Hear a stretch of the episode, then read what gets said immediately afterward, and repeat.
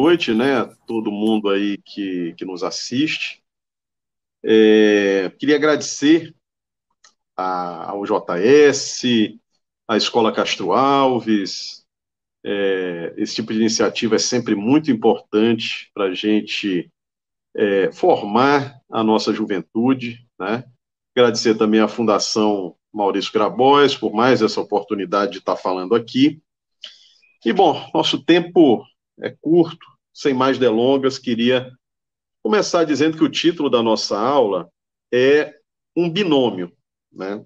Imperialismo e cultura. Né? Então, temos aqui um binômio por meio da qual a gente coloca, vamos buscar colocar em relação os conceitos de imperialismo e de cultura. Então, a fim de deslindar aqui a nossa exposição, eu vou procurar começar definindo né, esses conceitos, a começar da noção de imperialismo. Vou procurar colocar aqui para vocês como Lenin expôs o entendimento sobre essa noção, sobre essa importante noção do pensamento marxista, e como essa noção de imperialismo determina a compreensão marxista sobre a chamada questão nacional. Ok? Então, comecemos por aqui. A teoria do imperialismo que Lenin desenvolveu, através dessa teoria, ele levou adiante o pensamento de Marx sobre a natureza do sistema capitalista. Não que Lenin tenha sido o primeiro a falar de imperialismo, né? Na verdade, outros autores já haviam apontado a emergência desse fenômeno. Né? Merecem destaque aqui, como autores que falaram de imperialismo ainda antes de Lenin, merecem destaque o John Robson, né, cuja obra Imperialismo, um estudo, foi a primeira a tratar desse fenômeno do imperialismo de uma forma profunda, sistemática, rigorosa, e também merece destaque os dirigentes da social-democracia alemã, Rudolf Hilferding e Rosa Luxemburgo. Né? O Hilferding foi o primeiro a analisar o fenômeno do imperialismo sob a ótica da teoria marxista. Já Lenin, no famoso livro dele, Imperialismo, Fase Superior do Capitalismo, que, aliás, acaba de sair uma nova edição desse livro no nosso país, que é uma edição lançada aqui pela, pela editora Boitempo. É, nesse livro, Lenin expõe o que ele entende serem as características centrais dessa que ele entende como sendo uma nova etapa do capitalismo. Então, ele diz que as características centrais são, em primeiro lugar, a concentração da produção e a formação dos monopólios. É a primeira característica. Segunda, a formação do capital financeiro e da chamada oligarquia financeira, que é a oligarquia financeira surge exatamente da fusão da oligarquia bancária com a oligarquia industrial do capital bancário com o capital industrial. Terceira característica, a chamada exportação de capitais. Então, exporta as exportações, o comércio internacional era predominantemente um comércio de mercadorias e passa a ser, evidentemente, também um comércio de mercadorias, mas agora um comércio predominantemente uma, uma, uma exportação que é predominantemente de capitais. Quarta característica, a formação dos monopólios internacionais, né, dos grandes conglomerados econômicos, e, como consequência, a quinta característica é a partilha do mundo em áreas de influência e a formação do que Lenin chamou de sistema colonial do imperialismo. Lenin, pessoal, não foi de todo original ao analisar essas características do sistema imperialista. Porém, existe algo, como afirma George Lukács, no livro que ele dedicou a Lenin, que é esse livrinho aqui, né? É, então, nesse livro, ele diz que a superioridade da análise leninista, abre aspas, consiste em sua articulação concreta da teoria econômica do imperialismo com todas as questões políticas do presente. Ou seja, Lenin tem uma visão política da questão do imperialismo. E isso é a mais pura verdade. Né? no seu imperialismo, no seu livro sobre imperialismo, Lenin não faz uma abordagem puramente econômica. Ele busca apresentar por trás do advento dos monopólios e do capital financeiro, da concentração do, bancária, da exportação de capitais e da partilha do mundo entre, em áreas de influência das grandes potências, ele busca apresentar por trás de tudo isso a dinâmica concreta das classes sociais. E não é à toa que, como afirma o historiador Thomas Kraus, no livro dele Reinventando Lenin, a teoria do imperialismo constitui o fundamento econômico de todo o pensamento político e filosófico de Lenin sobre a chamada questão nacional. Diz o Kraus nesse livro dele, Reinventando Lenin. Ele diz: todo o conceito teórico, econômico e político da questão nacional foi determinado por um pensamento já examinado por Lenin em relação ao imperialismo, nascido da sua identificação da subdivisão hierárquica tripartida do sistema mundial. O Kraus está aqui se referindo ao fato de que, num trabalho de Lenin chamado a Revolução Socialista e o direito das nações à autodeterminação, Lenin identificou essa, essa, é, isso que o Krauss chamou de subdivisão hierárquica tripartida do sistema mundial. Ou seja, com base na chamada Lei do Desenvolvimento Desigual do Capitalismo, Lenin identificou três tipos de países na hierarquia das nações. Primeiro grupo de países: os países capitalistas avançados, da Europa Ocidental mais os Estados Unidos. Nesses países, segundo Lenin, os movimentos progressistas da burguesia já estavam há muito tempo extintos. Esses são os países dominantes do sistema, nucleados pelo imperialismo norte-americano. Um segundo grupo, na visão de Lenin, abrangia os países ali da Europa Oriental, incluindo Áustria, Balcãs e especialmente a Rússia. Nesses países, segundo Lênin, só no século XX que se desenvolveram os movimentos nacionais democrático-burgueses e que se intensificou a chamada luta nacional, luta de libertação nacional. Um terceiro grupo de países era composto de nações como China, Turquia e Irã. E nós podemos acrescentar aqui os países da América Latina, incluindo o Brasil. É um grupo que abriga nações coloniais ou semicoloniais cuja formação dessas nações ainda estava em andamento. Nesses países, diz Lenin, nesse texto que eu citei aqui, é, a Revolução Socialista e o Direito das Nações à Autodeterminação. Nesses países, os socialistas devem apoiar com a maior decisão os elementos mais revolucionários dos movimentos democrático-burgueses de libertação nacional e ajudar a sua insurreição contra as potências imperialistas. Fecha aspas. Nós sabemos, pessoal, que desde o famoso Proletários de Todos os Países Univos, né, que, foi, que é a famosa consigna que está no Manifesto Comunista de Marx e Engels, desde essa consigna, o internacionalismo sempre foi uma marca do movimento operário. Lenin, sem desconsiderar essa tradição, ele foi um duro crítico daqueles que se aferravam ao internacionalismo puro, desconsiderando o papel revolucionário da defesa da nação, principalmente da defesa da nação, naquelas nações que estavam em situação de dominação colonial ou semicolonial.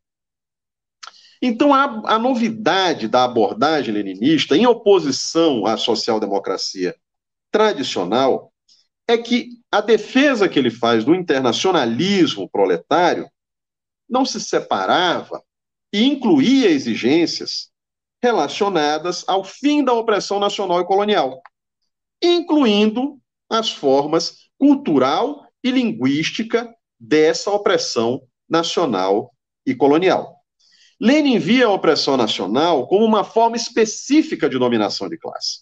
Isso, aliás, é um tema que seria desenvolvido mais tarde por pensadores como Gramsci mais recentemente, o Domênico Losurdo. O fato é que, embora a luta pela liberdade nacional estivesse apenas começando na época de Lenin, ele já previa que muitos países seriam empurrados de volta para as circunstâncias do período colonial através dos perversos mecanismos da submissão econômica, política e também cultural. E aqui eu entro nessa questão específica da dependência da dominação neocolonial em sua relação com a cultura. Diz o Raymond Williams, o fundador dos estudos culturais, num livro dele publicado aqui no Brasil com o título Cultura. Ele define a cultura como, abre aspas, sistema de significações mediante o qual necessariamente, se bem que entre outros meios, uma dada ordem social é comunicada, reproduzida, vivenciada e estudada. Ok?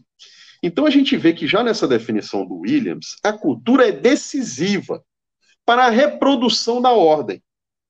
E ela é decisiva também para a reprodução dos desequilíbrios e assimetrias que se revelam não só dentro de cada país, mas também na escala internacional.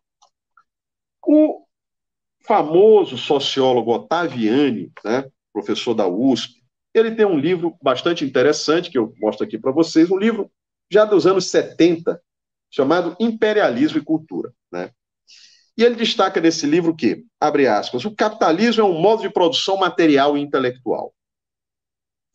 Suas forças produtivas, suas relações de produção só podem se expandir e enraizar dentro, se for dentro de um universo de ideias e ideais que vai incluir doutrinas, valores, princípios, modos de ser, pensar e sentir.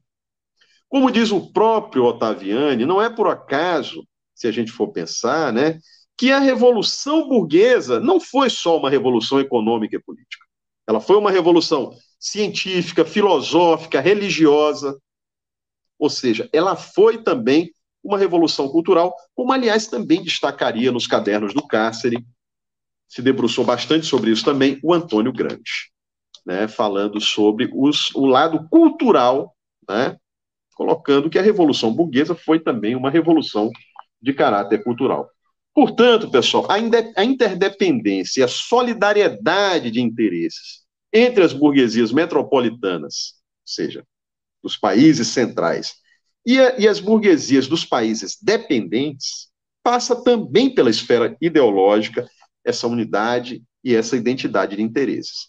O sistema, ele provê sua própria ideologia, reunindo e organizando ideais, princípios, valores que sinalizam quais são os limites e as direções do pensamento e do comportamento das pessoas, sempre, claro, a partir dos interesses daqueles que governam o sistema.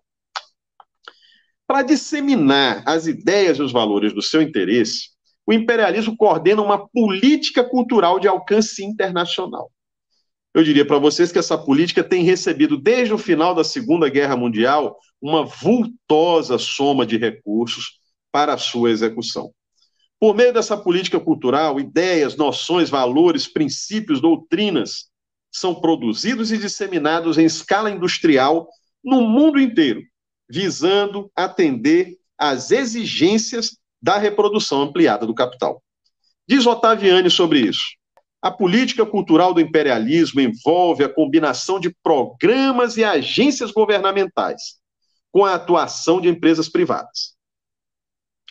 Estas, por, estas muitas vezes estão associadas entre si e com empresas locais, nos diferentes países onde os governantes norte-americanos possuem interesses econômicos, políticos e militares.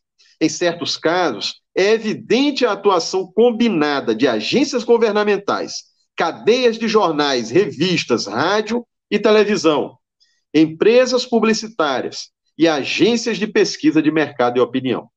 A indústria do conhecimento e de informações criada pelo imperialismo também apresenta um alto grau de concentração monopolista, poucas empresas e centros decisórios, geralmente situados ali nas proximidades dos governantes dos Estados Unidos.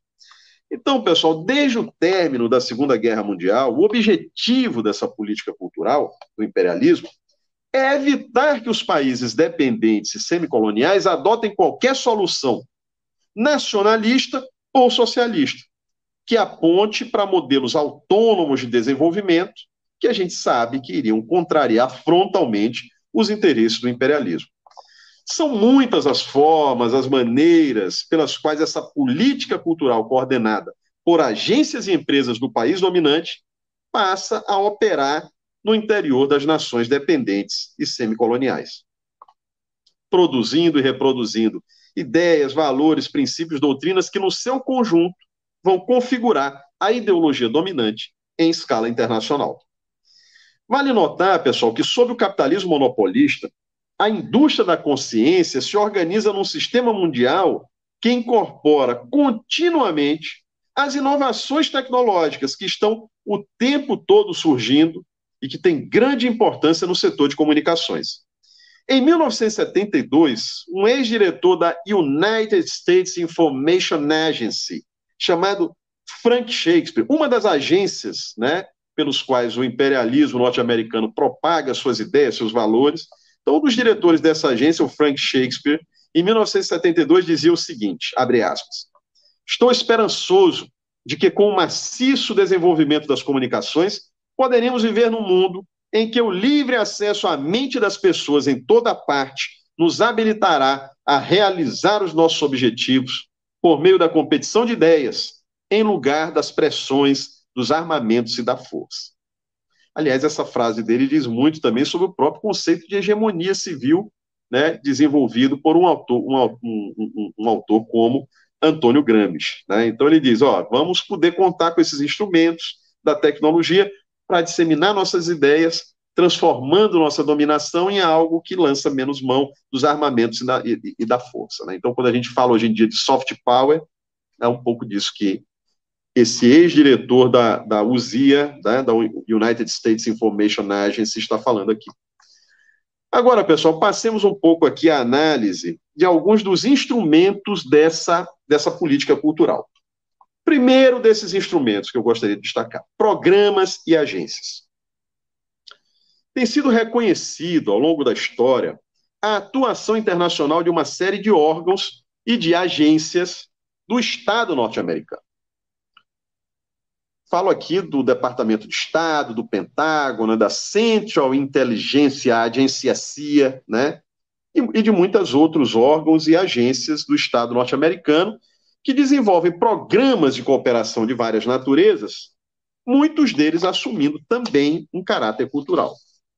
Agora, existem também uma série de ONGs com relacionamento, com vários tipos de relacionamento com o Estado norte-americano, e aqui eu gostaria de citar entidades como Freedom House, National Endowment for Democracy, chamada NDE na sigla em português, o International Republican Institute, IRI na sigla em português, e também a Fundação George Soros.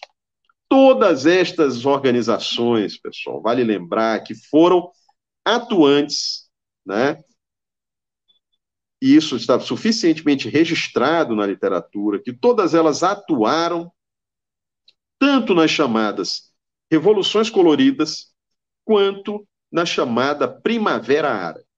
Essas entidades desenvolviam nas nações ali da órbita pós-soviética e também na África e no Oriente Médio uma série de programas e ações que garantiam apoio técnico e midiático solidariedade política e fontes de financiamento que eram indispensáveis ao exercício das atividades de uma série de movimentos e associações e ONGs nativos daqueles países periféricos. Também são dignas de menção movimentos, aliás, ONGs, como National Democratic Institute for International Affairs, o chamado NDI, na sigla em português, Open Society Institute, e no campo governamental a célebre USAID, né, uma agência norte-americana de apoio ao desenvolvimento internacional.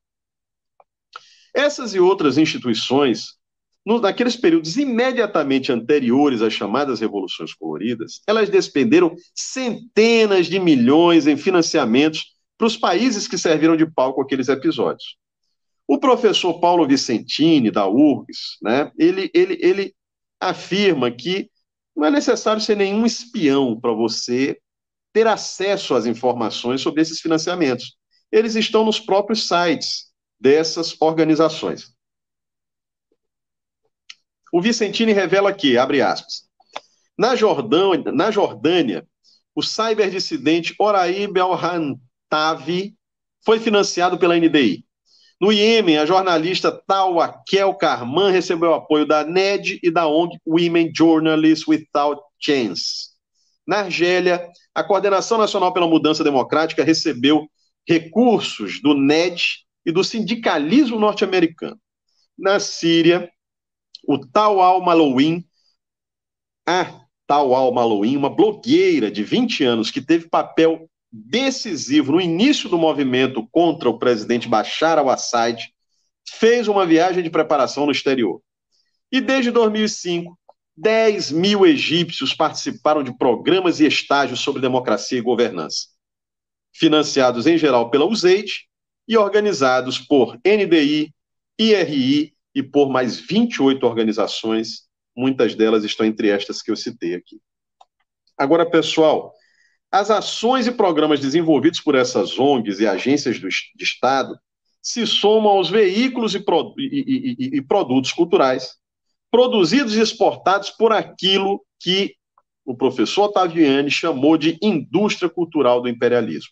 E aqui eu entro no segundo instrumento dessa política cultural do imperialismo, que são os veículos da indústria cultural usando suas poderosas corporações de informação e entretenimento, editoras de livros, jornais e revistas, produtoras de cinema, rádio, TV e internet, o capital monopolista operando em escala internacional. Ele publica, traduz, produz e distribui nos países dependentes toda uma variedade de produções culturais que reforçam os princípios que interessam às nações dominantes. É importante a gente lembrar que em boa parte dos países da América Latina, o conteúdo dos meios de comunicação de massa é amplamente produzido nos Estados Unidos ou é influenciado pelos programas, agências e empresas de origem norte-americana que atuam no setor cultural. Segundo Iane, abre aspas, as forças militares e policiais dos países subordinados são um alvo constante e prioritário dessa indústria. A indústria cultural do país dependente, pessoal, ela também acaba sendo alimentada por infraestruturas, ou seja, eu falo aqui de satélites, redes, servidores, técnicas de informação e processamento que são criadas e ou coordenadas pelas nações centrais. A exportação de bens e produtos culturais se articula com está sempre articulada com mensagens publicitárias que promovem nas nações subordinadas os interesses e os valores e os princípios de interesse das nações centrais. O sentido geral dessas produções culturais disseminadas pelos países centrais é a substituição da crítica pelo conformismo.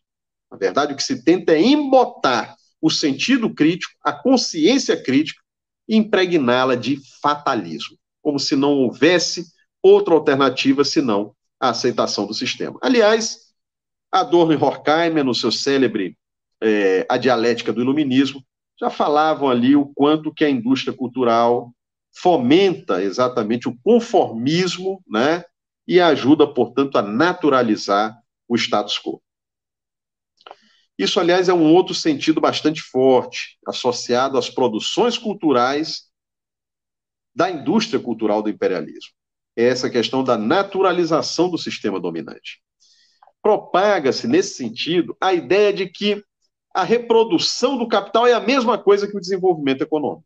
Desenvolvimento econômico é, é a própria reprodução do capital.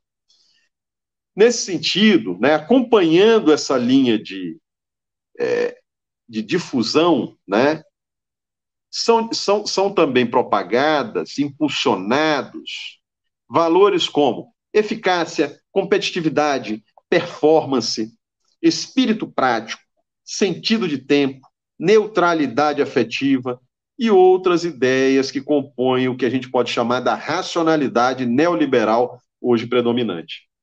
Difunde-se a ideia de uma ordem normativa baseada na harmonia de interesses, os produtos da indústria cultural, das histórias infantis às grandes produções do cinema e do streaming, promovem uma eliminação mágica dos conflitos. Esses conflitos, quando muito, surgem como acidentes, perturbações de um equilíbrio essencial que logo deve ser restaurado. Então, elimina-se dessa forma a ideia de um desequilíbrio estrutural que estaria a exigir mudanças e alternativas históricas. Dorfman e Matelar, no, no, seu livro, no seu famoso livro Para Ler o Pato Donald, esse livro aqui, que, aliás, tem uma capinha tão criativa quanto o texto dos seus autores, né? É, então, nesse livro Dorfman e Martelar, eles apresentam uma análise de como essa harmonização e eliminação dos conflitos ocorre desde as histórias infantis. No caso, eles analisam o exemplo das histórias de Walt Disney. Né? Falam também da difusão do estilo de vida norte-americano através dessas histórias, e sobre isso dizem o seguinte, abre aspas, não é uma novidade o ataque à Disney, o dono das indústrias Disney, né? Sempre se rechaçou como propagandista do American Way of Life, como um cacheiro viajante da fantasia, como um porta-voz da irrealidade. Não obstante, ainda que tudo isso seja verdadeiro, não parece ser esta catapulta vertebral que inspira a indústria dos seus personagens. O verdadeiro perigo que representa para os países dependentes. A ameaça não é por ser o porta-voz do chamado American Way of Life, mas porque representa o American Dream of Life, o modo como os Estados Unidos sonham a si mesmo. Se redimem, o modo como a metrópole nos exige que representemos nossa própria realidade para a salvação deles. Então, interessante esse trecho aqui que Dorfman e Matelar colocam nesse livrinho. Então, pessoal, ao afirmar os interesses do capital e das nações centrais, a ação dessa indústria cultural, além de tudo, leva a um efeito que tem sido muito comentado. Essa indústria cultural transnacional submete as culturas nacionais a um processo de homogeneização e de estandardização, que é tido como uma fatalidade necessária à existência do sistema internacional. Então, é como diz o Ottaviani no livro dele, ele diz: da mesma maneira que as alternativas econômicas e políticas disponíveis para cada país estão limitadas pela forma de sua inclusão nessa estrutura mais ampla, pelas condições reais que definem essa inclusão, também as opções culturais e ideológicas desaparecem da mente das pessoas. Ou seja, sintetizando, assim como as alternativas culturais, econômicas e políticas são restritas, são limitadas, né? também as alternativas, as opções culturais e ideológicas, elas também é, são limitadas por essa indústria cultural do imperialismo.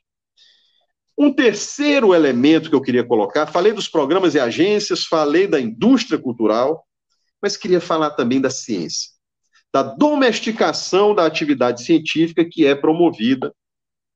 E aqui, pessoal, a ideologia disseminada pelas nações centrais ela está presente nas relações econômicas e políticas, mas ela está presente também na produção e difusão de conhecimentos científicos e técnicos.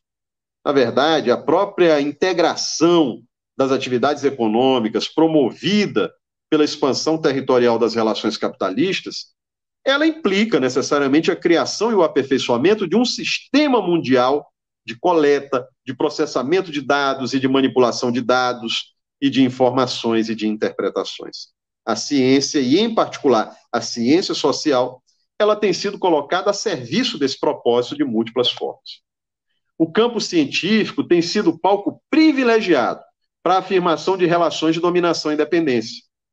Elas são reforçadas, essas relações de dominação e dependência, por pressões que vêm dos me de mecanismos financeiros e institucionais, Diretrizes fixadas por agências de financiamento, hoje em dia, determinam os parâmetros de avaliação, de certificação, de recompensa e de emulação, dentro dos quais o sistema opera. Os que não se adequam às regras colocadas para a prática científica, regras que, em geral, emanam dos países centrais e das regiões centrais, os que não se adequam terminam à margem dos circuitos de poder e de prestígio acadêmico. Essa realidade, naturalmente, impõe restrições à autonomia do trabalho científico. Valendo-se desses mecanismos que eu citei aqui, as nações dominantes definem e exportam não só metodologias e técnicas científicas, mas também problemáticas teóricas e campos conceituais inteiros, cabendo aos países periféricos, muitas vezes, uma adaptação, uma mera adaptação a problemáticas teóricas, né, que emanam de outras realidades. Quando muito, os, os cientistas de países periféricos conseguem promover apenas inovações incrementais naquilo que já está definido nas nações dominantes. Ficando, portanto, a análise e a interpretação sob responsabilidade dos países ou nações centrais. Países periféricos muitas vezes se dedicam à coleta de dados ou a inovações incrementais. O resultado desse processo que a gente tem é uma ciência profundamente reificada, que perde de vista a noção da totalidade, tanto do trabalho científico quanto da própria realidade social. Isso acontece à medida que se aprofunda cada vez mais a tendência ao tecnicismo da prática científica. Jesus Martim Barbeiro, num texto dele chamado Desafios à Pesquisa em Comunicação na América Latina, ele diz: a teoria é um dos espaços-chave da dependência. Imediatamente, através da crença em sua neutralidade e universalidade, ou na tendência a viver das modas, a buscar as ferramentas teóricas não a partir de processos sociais que vivemos, mas a partir de um compulsivo reflexo de estar atualizado. Então não se trata, pessoal, portanto, da mera absorção de teorias exógenas, porque isso não representaria em si nenhum problema. Se trata, para além disso, da exclusividade atribuída a certos centros produtores, cujos paradigmas terminam por condicionar a produção das nações e das regiões dependentes.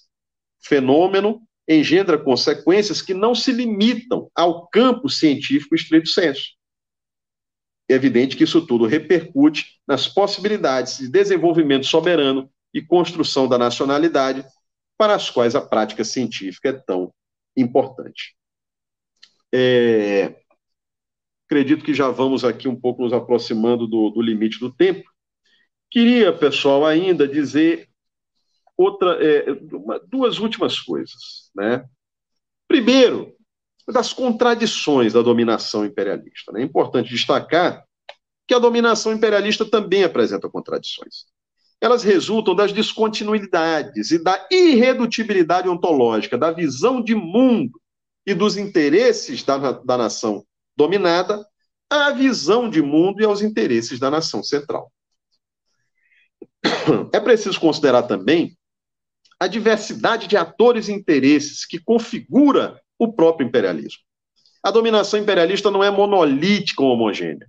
Ela também comporta facções, forças divergentes, estilos distintos e até contradições entre as nações dominantes no âmbito do próprio sistema imperialista.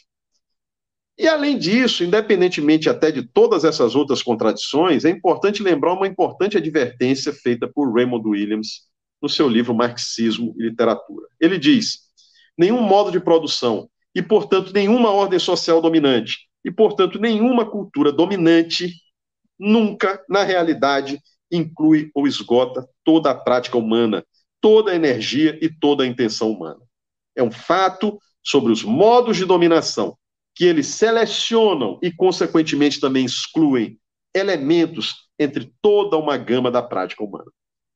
Então, existem contradições nessa dominação imperialista e existem também debilidades intrínsecas a ela. O imperialismo mesmo nunca é completamente capaz de interpretar as reais condições de sua dominação. O próprio pensamento tecnocrático, ao lidar principalmente com variáveis indicadores, ao interpretar tudo em termos de variáveis quantitativas, ele tem também uma tendência a esvaziar os fatos, a deslocar os fatos dos seus contextos reais. Por isso, muitas vezes, o imperialismo comete equívocos de interpretação, que vão se somar às contradições conjunturais e estruturais que escapam ao seu controle. Aliás, eu acredito que recentemente, no próprio, na própria retirada dos Estados Unidos do Afeganistão, nós vimos exatamente esse tipo de coisa. Finalmente, pessoal, para encerrar mesmo. A noção de imperialismo é atual? Será que essa elaboração de Lênin ela segue atual nos dias de hoje. E eu queria começar, eu queria terminar, aliás, abordando essa questão. Porque dos anos 80 até muito recentemente, muito se tem falado em fim das fronteiras. No fim da divisão, isso implicaria, né, no fim da divisão entre nações dominantes e nações exploradas. As comunicações e o avanço tecnológico teriam unificado o planeta, melhorado a competição e garantido uma alocação mais eficiente dos recursos produtivos. A organização da produção não estaria mais baseada em fatores nacionais, mas na força de trabalho transnacionalizada, nos investimentos e ativos em escala global. Em síntese, o capital teria perdido suas bases nacionais e teria se tornado plenamente uma força transnacional e não faria mais sentido nessa perspectiva falar em conflitos entre nações dominantes e nações subordinadas. Haveria, quando muito, um conflito dos, da força de trabalho contra um capital cada vez mais cosmopolita, que não estaria atrelado a interesses nacionais. Eu acredito, pessoal, que nos marcos dessa visão fica muito difícil você entender certos fatos no mundo contemporâneo.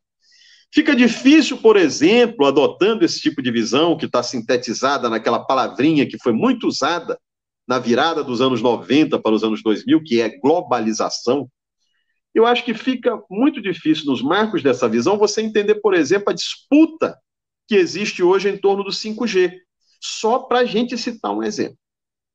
Os marcos dessa visão de que o capital perdeu suas bases nacionais, é muito difícil entender por que, que o Estado norte-americano está se voltando de maneira tão virulenta contra é, o avanço tecnológico chinês, e a gente tem no caso do 5G uma, um exemplo é, bastante típico disso que eu estou falando. Não é à toa, pessoal, que essa visão edulcorada que predominou ali nos anos 90, em torno dessa categoria globalização, de que o capital não teria mais base nacional, eu acredito que essa visão, não à toa, desmoronou nos últimos anos como um castelo de cartas. A crise mundial, o repique de tendências xenófobas e até mesmo neofascistas revelaram os profundos desequilíbrios da globalização neoliberal, né?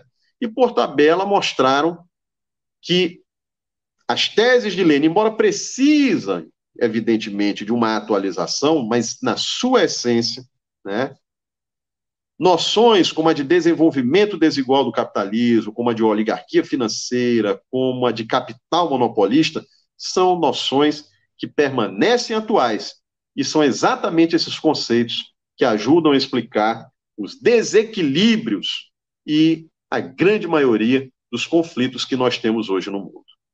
Bom, eu fico por aqui, né? E mais uma vez agradeço a oportunidade de falar sobre esse tema tão atual e, e tão, é, e tão importante para a gente entender o mundo de hoje, que é esse tema das relações entre imperialismo e cultura. Obrigado.